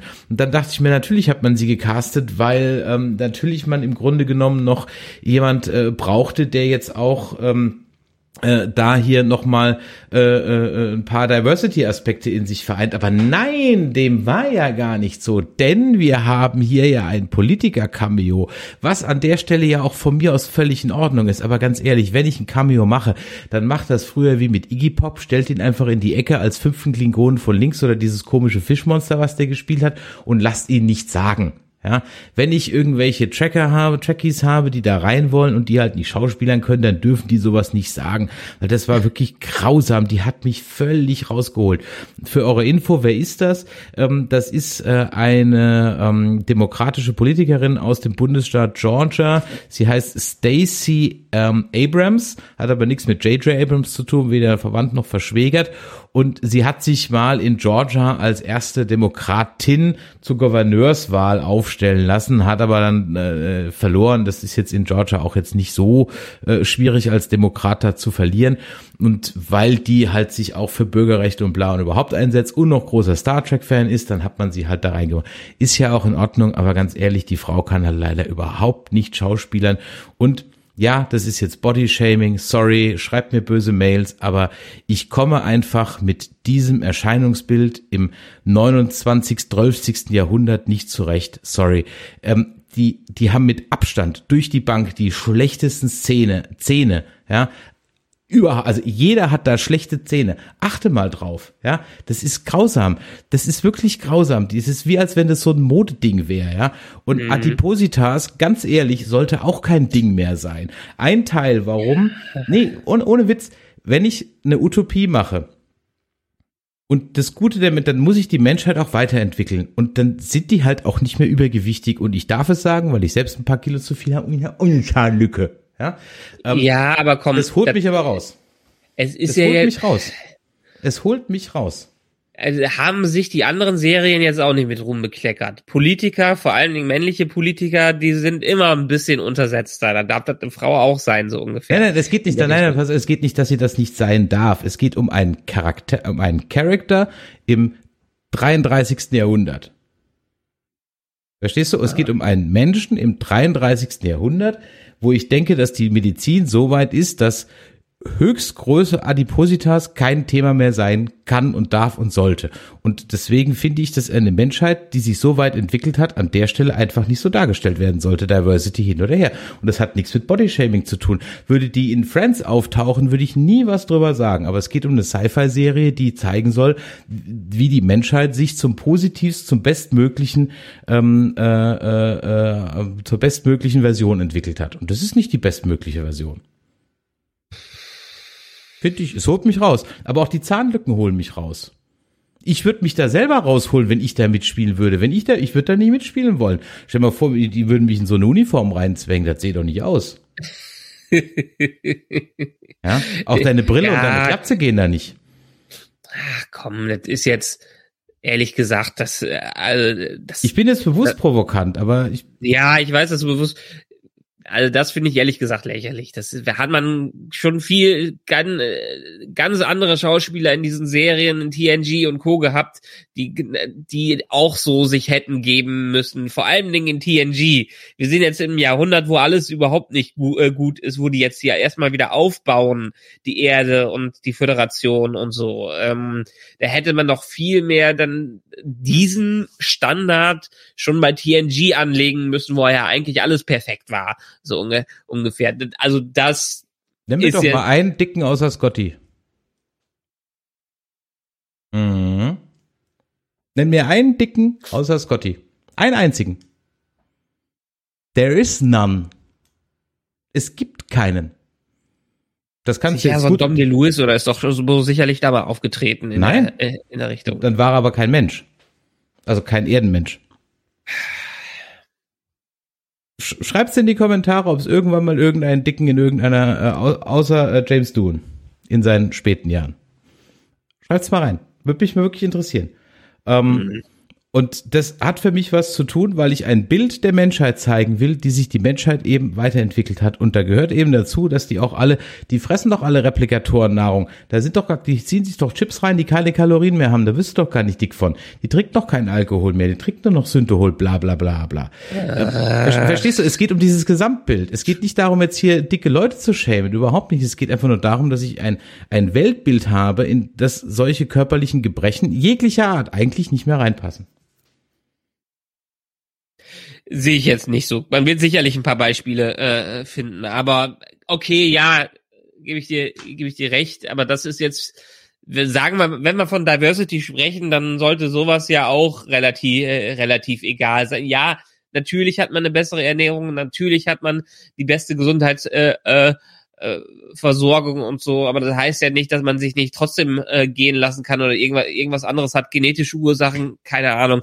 Das, also das lasse ich, ehrlich gesagt, das lasse ich jetzt für mich nicht so gelten. Das finde ich, äh, das finde ich, ja? das finde ich übertrieben und zu äh, äh, zu spießerisch. Das Gut. so. Okay, einigen wir, einigen, wir, einigen wir uns darauf, dass die Frau nicht schauspielern kann und dann haken wir das Thema an der Stelle ab. Ja, ich meine, man, man hatte auch, das beste Beispiel war übrigens über Stargate, äh, die sich regelmäßig Militärpersonal geholt haben, echtes Militärpersonal, das äh, da Cameos äh, gemacht hat aus der Air Force und äh, aus der US Army. Natürlich, weil Stargate ganz stark mit denen zusammengearbeitet haben, haben, haben auch mal Air Force Generäle da Cameos und Sprechrollen gehabt.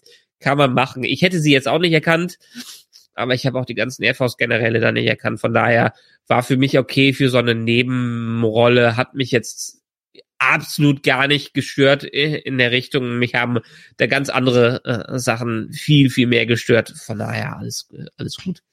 Möchte nur anmerken, dass im Chat mir beigepflichtet würden. nur so, nur so, so ganz am. Was, am was sagen denn unsere anderen 1800 wir ja. Zuhörer im Podcast? Schreibt uns doch gerne. Schreibt uns eine ja. WhatsApp-Nachricht an die 01525 Genau. Der, der Mr. Twitch schreibt aber was ganz Richtiges. Ähm, das habe ich nämlich auch gerade gedacht. Und da kam ja auch, und ich würde es als Gegenbeispiel, in Starship Troopers gab es auch nur hübsche Menschen. Ja, stimmt, aber die waren schon wieder zu schön. Da stehst du, in Starship, in Starship Troopers sind sie ganz bewusst ja. alle, also richtig schön, makellos. Ja. Ich meine nicht, dass bei Star Trek jemand makellos sein muss. Picard eine Glatze, ja. Ähm, das, darum geht es nicht, aber es geht einfach wirklich, du auch, ja. Aber äh, äh du hättest aber keine Brille mehr im 33., 12. Jahrhundert. Haben die keine Brillen da? Der Kirk hat eine, weil er das komische Medikament nicht verträgt. Das ist die Erklärung für das eine Ding. Ansonsten äh, haben die keine Brillen mehr. Nein, haben sie nicht mehr. Es, es okay. wird, ja, Pille äh, sagt irgendwann hier, ich schenke dir die Brille, weil du das komische Medikament irgendwie nicht verträgst. Ansonsten haben die das, selbst wenn, dann kann man es operieren. Und, der, der Visor. Jordys Visor. Genau, und irgendwann hat er auch den nicht mehr. Was ich übrigens, ja, stimmt. was ich übrigens, keine Ahnung, da würde ich mir gerne die, die ähm, von, von sehbehinderten Menschen mal, wirklich, das meine ich vollkommen ernst, ich würde wirklich mal von, von sehbehinderten Menschen mal wissen, vielleicht hört uns ja jemand da draußen, wie ihr das empfunden hat, habt, ähm, dass Jordi irgendwann kein Visor mehr hatte, sondern praktisch dann normale Augen bekommen hat und irgendwann sind ihm ja die Augen dann in Resurrection ja sogar sogar äh, nachgewachsen. Mhm. Würde ich mir wirklich interessieren, ob, ob das eigentlich dann ja auch hier, dann hat man einen Charakter, der eine äh, körperliche Beeinträchtigung hat, der ein Handicap hat, mit dem man irgendwie bonden kann und dann wird ihm das zum Guten des Charakters, aber irgendwie weggenommen. Wäre mal interessant. Also falls da jemand da draußen ist, dann schreibt es mal. Das würde mich wirklich mehr interessieren. Oder ist euch das völlig egal? Mr. Stocky schreibt natürlich noch vollkommen richtig, dass David Cronenberg eine Brille trägt. Stimmt. Der ist halt auch allergisch gegen dieses Medikament, das sich in 900 Jahren nicht weiterentwickelt hat. Ja. Na, aber ja, ich glaube, ja, ich würde auch gerne auf meine Brille. Äh, ich meine, ich trage die mein Leben lang. Ich habe mich dran gewöhnt äh, und man sucht sich ja auch immer eine nette Brille aus. Aber wenn ich ganz drauf verzichten könnte, ich glaube, Lasern funktioniert bei mir äh, nicht. Lass dir bloß nicht diesen Laserquatsch aufschwätzen, ohne Scheiß, rausgeschmissen. Mach, tu es nicht, don't do it. Lass dir als Optikersohn sagen, tu es nicht, mach es nicht. Ja, Lass ja ist mir, würde, würde ich sowieso nicht. Ich habe mich sogar noch nicht mal dazu durchgerungen, mal Kontaktlinsen zu tragen. Ich bin völlig zufrieden mit meiner Brille, also von daher. Gut. Siehst ja auch, siehst ja auch schnieke aus. Ähm, wo aber gerade Kovic erwähnt wird, äh, das ist noch eine von diesen offenen Fragen, die noch so sind. Der sagt ja in Folge drei, vier oder so, kommen Sie nicht mit, nee, ich habe noch Wichtigeres zu tun. Wo wir uns schon gefragt haben, was kann denn wichtiger sein als das? Stimmt. Und, und, und siehe da, turns out, er ist halt nicht aufgetaucht, um uns noch zu sagen, was das Wichtigere ist. Sektion 31. Ja, whatever. ich keine Ahnung. Ja, die, die krudeste, äh, die krudeste Theorie, was Kovic gerade macht, bitte ab in den Chat. Wir werden es gleich noch vorlesen zum Abschluss dieses Podcasts. Ja, aber was könnte, was könnte der denn machen? Also, es scheint ja irgendwie, Ach, das ist vor, ehrlich, vor allen Dingen, das, das ist, das ist so ein Red Herring, der, der niemals zu irgendeiner Auflösung, das ist, glaube ich, so ein Running Gag, der, der Writer, sich da einen Spaß aus den Zuschauern zu machen, indem sie einfach niemals auflösen werden, was der tut die wussten ja schon, dass sie eine nächste Staffel bekommen. Also ein gewisses Setup. Aber dafür, dass sie wussten, dass die nächste Staffel äh, kommt, haben sie wirklich ziemlich rein abgeschlossen. Dann sind wir wieder beim Herr der, Herr der Ringe Ende, wo eigentlich nichts wirklich offen, ja gut, nichts offen geblieben ist. Book, der wird wahrscheinlich in zwei Folgen wieder rehabilitiert in der nächsten Staffel. Michael, wann hat irgendwann in dieser Serie irgendwas, das aufgebaut wurde, jemals einen Payoff gehabt? Nenn mir auch nur eine einzige Sache, die in irgendeiner vorherigen Staffel aufgebaut wurde, die in der darauffolgenden oder der übernächsten irgendeinen relevanten Payoff hatte. Nur eine. Staffel 1 hatten wir vielleicht nur Lorca, aber das war's. Das war's. Ja. ja. Ansonsten, ansonsten ist da nichts. Ja, und jedes Mal, wenn du denkst, sie machen die, das ab, die noch, den kriegen noch die Abzweigung zu Calypso, auch das, da, da, da kommt nix mehr. Also ich, da, da kommt, das, ja, jetzt haben sie natürlich Zora noch irgendwie drin. Ich meine, vielleicht kriegen wir in der fünften Staffel, das sind aber diese Hoffnungen, die man hat, dass man da noch irgendwie was bekommt ich gebe ja, ich gebe ja die Hoffnung nicht auf, dass da noch was kommt. Das Problem ist, dass wahrscheinlich die Geschichte, die ich mir jetzt in drei Minuten ausgedacht habe und du bist noch viel besser im Platz aus, Plot ausmalen, die dir in fünf Minuten ausgedacht, immer noch besser ist als den Spückes, den wir jetzt in Staffel 5, wenn sie darauf gehen, sehen werden. Ich meine, immerhin bin ich ja schon mal froh, dass wir keinen dämlichen Cliffhanger oder Post-Credit-Scene oder sonst irgendwas haben, sondern dass wir eigentlich jetzt ähm, in der in der fünften Staffel dann noch mal ja, ich sag mal, noch mal ein komplett neues Abenteuer sehen, was unter Umständen losgelöst von Staffel 4 und Co. ist, wenn man da nicht eben noch sowas wie Kovic und so ein Kram hat. Ich bin ja auch ganz froh, dass ähm, äh, Ed Michael jetzt nicht gleich noch zum Admiral, Präsidentin oder sonst irgendwas ge gekürt wurde, wobei es natürlich auch sehr lustig war, dass die, die Erdenpräsidentin kaum, dass sie aus dem Shuttle steigt, einfach direkt auf, auf, auf Burnham zugeht und halt die Föderationspräsidentin halt einfach links liegen lässt. Ja, und dann, dann laufen wir mal ein Stück, ne? Und dann, also so, okay, ja, Protokoll, so wenigstens so ein bisschen, nee, okay, gut. Ja, ja zumindest, zumindestens hat sie mit der Präsidentin dann wieder dieses -Heart, mhm. ähm, Gespräch, wo ihr dann gesagt wird, wie sie sich ja entwickelt hat, wie toll sie sich ja entwickelt hat im Laufe dieser Staffel. Mhm. Ja. Und äh, dann, ja, mein Gott, dann haben wir vielleicht auch noch irgendwie so eine, so eine, äh, ach Gott, will ich jetzt Saru und die, wie heißt die, Terina, Terine, fünf Minuten Terrine sehen, wie ich das sehen? Ich habe schon gedacht, so, ich, oh, wie ich jetzt so einen Kuss sehen. Uh, uh, ui, ui, ui. Die Kinder wollte ich, ich auf jeden Fall nicht sehen. Ich glaube, das wäre, ich glaube, das ist immer noch eine ganz sympathische Nebenstory. ja. Kann, kann man, äh, kann man ihnen erzählen. Man muss die jetzt nicht unbedingt beim Sex zeigen, aber äh, nee, gar nicht, erst recht nicht. Äh, aber ich, die Romanze können sie gerne noch ein bisschen weiter weiterführen, weil äh, Saru ist ja auch sowieso eigentlich der Ersatz auf diesem Schiff. Äh, aber das war es ja dann auch schon. Mhm. Ah, äh, speaking of Vulkanier, ähm, die ist aber auch die unvulkanischste Vulkanierin von allen, oder? Also so Emotionen zeigt die doch schon sehr freudig. Ne? Also die ist jetzt nicht gerade sonderlich kontrolliert und, und hält damit hinterm Berg. Nicht so ganz wirklich, oder? Ah, vielleicht nicht mehr so relevant 900 Jahre später, wo die sich mit den Romulanern vereint haben. Hm. Deshalb, ich komme. Ja, sie wollen Niva etablieren, aber für mich ist es weiterhin nicht. Niva, egal, lassen wir sein. Können ja. wir. Äh, muss ich, will ich mich jetzt nicht künstlich drüber aufregen. Ja, im Chat wird noch geschrieben, vielleicht ist sie auch noch im Ponfar. Ja, äh, lieber Grillmeister Grenze, was machen wir, wenn Staffel 5 wirklich gut wird und wir nicht mehr lästern können? Ja, ganz ehrlich, das haben wir uns schon bei Staffel 3 und bei Staffel 4 gefragt, ja, ob dann unsere Show zu Ende sein wird. Aber ich bin mir ziemlich sicher, dass man uns auch diesmal nicht enttäuschen wird. Wo die Sache allerdings noch ein bisschen offen ist, in welche Richtung es geht und zumindest in den ersten drei Folgen hat uns Picard nicht völlig enttäuscht. Ja. ja. Ähm, ich, da, ah. da wurde uns sogar schon, das machen wir dann bei der nächsten Folge, ein bisschen Feedback zurückgespielt. Wir wären gar nicht so kritisch wie sonst immer. Es gibt auch so viel zu bekritteln. Aber da wollen wir jetzt gar nicht drauf eingehen. Aber das nur an der Stelle mal, ne? Die nächsten drei Folgen Picard äh, werden wir dann wieder bequatschen. Wir haben die ersten drei Folgen in einem Rutsch gemacht, werden dann die nächsten drei Folgen in einem Rutsch machen. Und dann gibt's einen Livestream für die Folge 10, dann so wie jetzt heute auch wieder. Ja. Ich meine, es gibt ja schon ein paar News zu Staffel 5. Ne? Es äh, wurde jetzt die Tage, war es heute, war es gestern, in irgendeinem Artikel äh, geschrieben, dass man in der Staffel 5 noch mehr in Richtung Classic Track gehen wird, in diese Richtung Optimismus, wie es ja schon hier äh, ganz stark in dieser Staffel gerade durch dieses Ende gemacht äh, mhm, haben. Also mhm, wir sind mhm. ja nicht mehr gefangen in der düstersten Zeitlinie, wo alles den Bach runtergeht.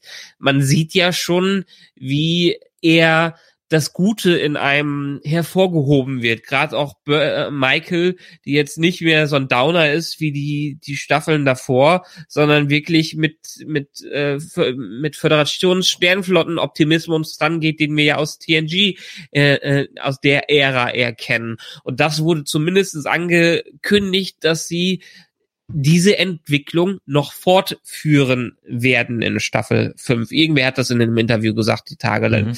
Muss ich noch mal raussuchen oder muss ich nicht raussuchen? Ich sag's euch, müsst ihr mir vertrauen hier in dem Fall.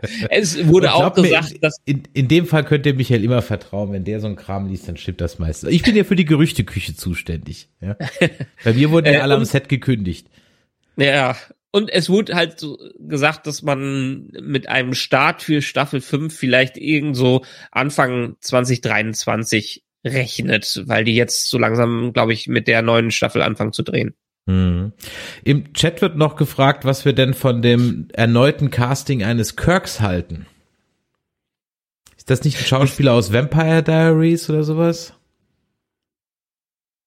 Ja, ich glaube, zumindestens sah er einigermaßen Kirk-like aus. Er hat für mich nicht den, dieses Shatner-Profil, also nicht dieses eher kantigere Shatner-mäßige gehabt und auch Chris Pine, der hat ja auch schon einen starken Einschlag, der hat ein eigenes Charisma. Ähm, das hat mir noch ein wenig gefehlt, aber wir haben ein Bild gesehen, von daher, das ist ein einziges Bild. Er sah Kirk-mäßig aus wie ein jünger Kirk und das passt irgendwie schon. Ja, also er sieht ihm natürlich jetzt null ähnlich. Da fand ich, da sahen Chris Pine einem Shatner durch, dem jungen Shatner durchaus etwas ähnlicher. Jetzt nicht natürlich aus dem Gesicht geschnitten, aber was Chris Pine wirklich so vor allem im, im, im ersten, im 2009er und auch ehrlich gesagt ähm, Carl Urban durchaus geschafft haben. Im, ähm, wie hieß der der der Spock-Schauspieler? Ähm, der hat es nicht nicht so hingekriegt. Ähm, ja. Kommt gerade nicht drauf. Ethan Peck, nee, das war aus Heroes, von, äh. Genau. genau. Äh, äh, Zachary Quinto. Ähm, Zachary Quinto, genau. Ähm, also Carl Urban und Chris Pine haben es durchaus hingekriegt in ihrer Körpersprache und von den Blicken her und wie sie den Kopf gedreht haben und mal eine Augenbraue angehoben haben und so ein Kram. Ja. Da hat man durchaus Shatner und DeForest Kelly wiedererkennen können. Also für mich haben die da an der Stelle durchaus hatten die so diese Vibes, die nicht in jeder Szene rüberkam, aber in doch genug. Bei Zachary Quinto, ja, faszinierend sagen und eine Augenbraue heben. Es ist halt dann doch schon ein bisschen mehr als das, um ehrlich zu sein. Aber er hat natürlich mit dieser äh, Niota Love Story war halt auch ein bisschen gut und äh, so ist der Länder, so, so, so gern ich sie auch mag, hat halt 0,0 Hura-Vibes gehabt. Aber okay. Ähm, ich, ich fand, ich, Zachary Quinto fand ich als Spock eigentlich ganz gut. Ich fand die jetzt ähm, nicht schlecht, es ist nur kein ja. Leonard Nimoy durchgescheint. Das meine Ja, das, das stimmt. Da ist, äh, der Chris Pine ist halt auch eine Charakterfresse, was das angeht. Gut. Äh, das also, ist aber ganz ehrlich, aber das ist natürlich hier auf, ähm, äh, ähm, hier für, für, für Scotty und so weiter trifft es halt natürlich null zu und auch äh, Anthony Yelchin, Gott hab ihn selig, er hat auch 0,0 Walter König Vibes gehabt. Also sehr, ja. also das, äh, die, die waren halt dann ehrlich gesagt, der musste halt mit russischem Akzent sprechen, damit er, ja, okay, gut. Sei ist sie, ist sie, ist ja auch okay. Man darf ja durch, man darf ja durchaus ja. neu interpretieren, ne? Eben, also, also ich meine nicht jeder James Bond Darsteller bringt was Eigenes rein und versucht nicht, Gott sei Dank nicht Sean Connery zu imitieren, ja. Also. Ja. Und das Wichtige ist ja, dass das Bild von dem neuen Kirk schon aus vom Set der zweiten Staffel stammt. Ne? Also wir werden eine ganze Staffel ohne bekommen.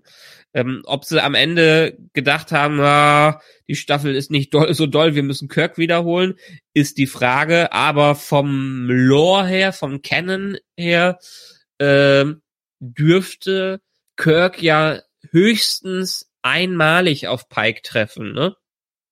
Ja, das ist jetzt auch oh Gott, also da da ergehen wir uns, wenn es soweit ist, dran, ja, und heute aber definitiv nicht mehr. Genau. Ja, was erwarten wir uns für die fünfte Staffel? Genau, lass das uns warten, was wir uns für die fünfte Staffel ausdenken. Tja, ich hatte es ja gerade eben schon ein bisschen angedeutet. Ich denke, es wird, also wir werden was Eigenständiges äh, äh, haben und äh, werden uns, glaube ich, nicht großartig auf irgendwas beziehen. Ich, ich denke, es wird so sein wie jetzt. Es wird, glaube ich, ein Ticken, also ich sag mal so, vielleicht lernt man ja da draus und sie sind ja auch nicht völlig berat, also man muss ja zumindest sagen, dass sie nicht völlig beratungsresistent sind und ich will auch den Stab über diese Staffel nicht komplett brechen. Wir haben weiß Gott schon größeren Unsinn gesehen und wäre das eine acht Folgen Miniserie gewesen, wäre es vielleicht gar nicht so schlecht gewesen. So. Ähm, jetzt hast du gesagt, die haben in der nächsten Staffel noch weniger Episoden. Habe ich das richtig im Kopf?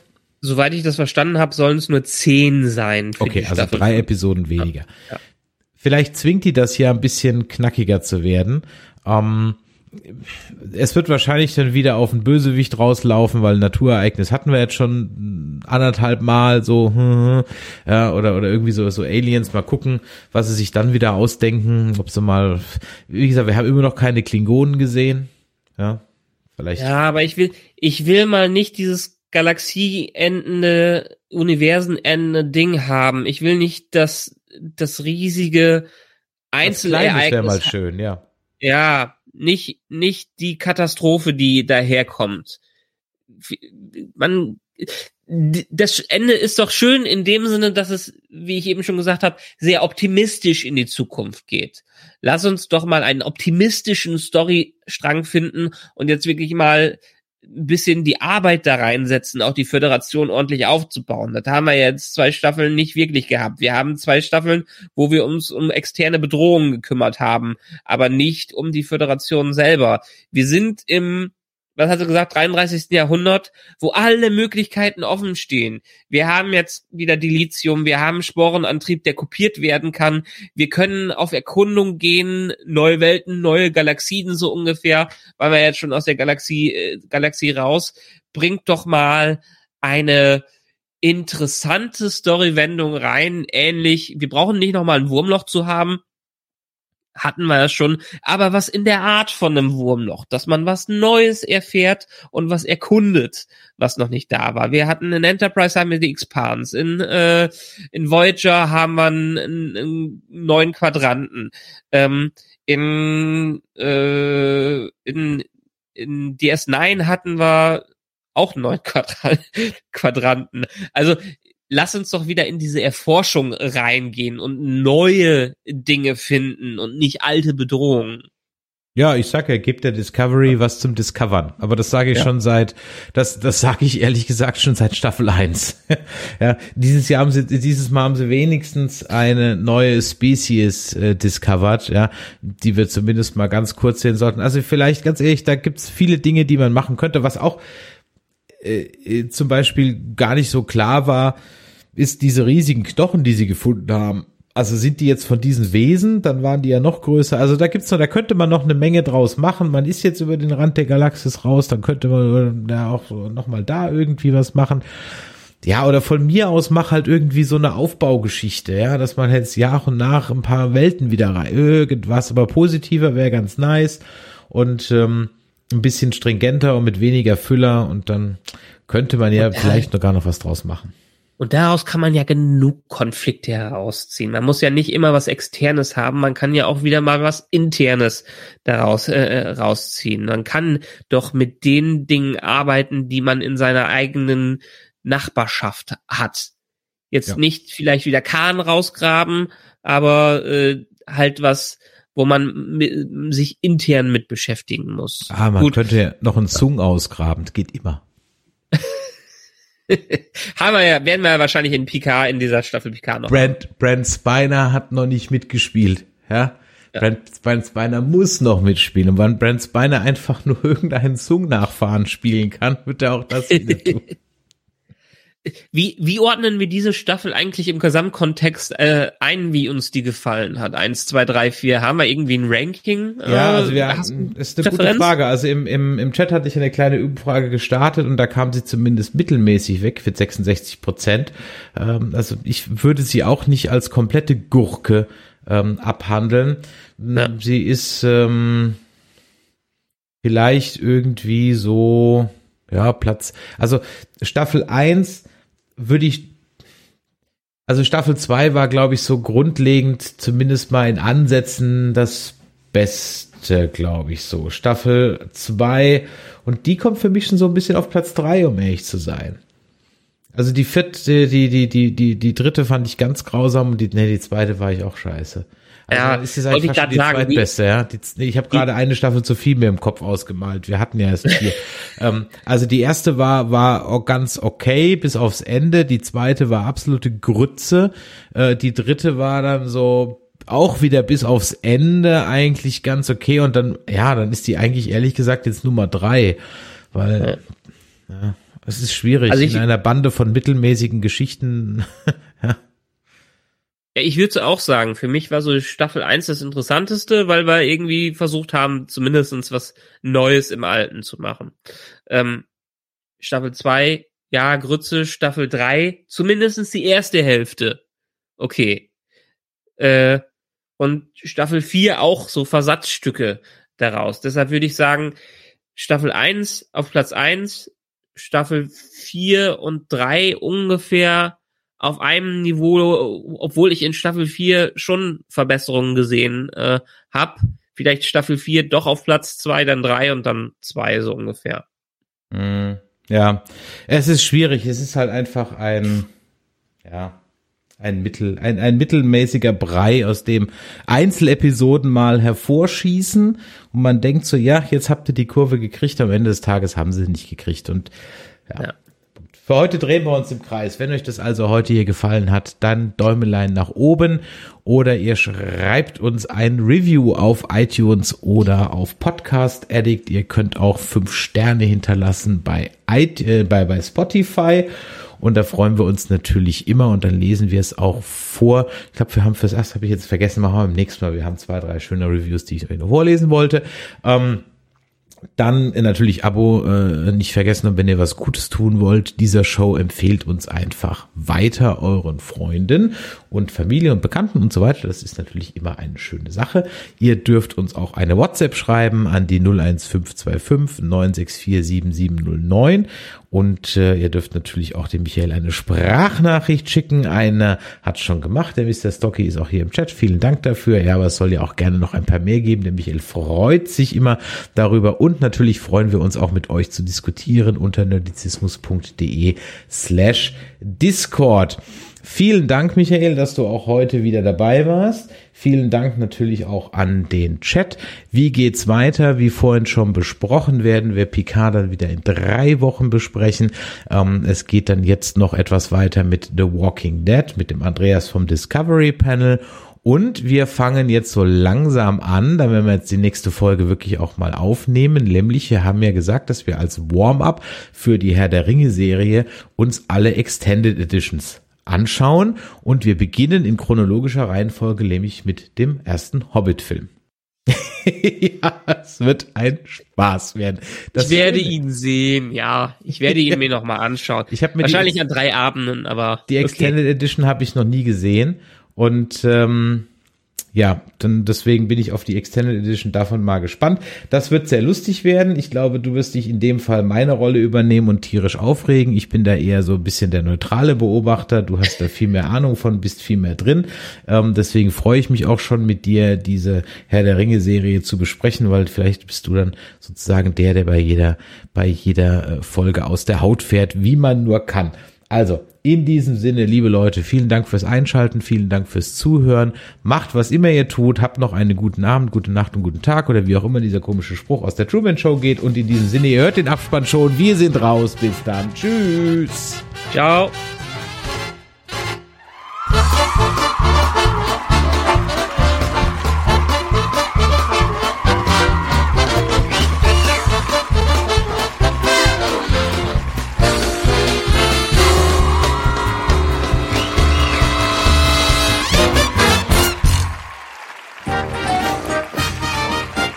Eine Produktion des Podcast Imperiums.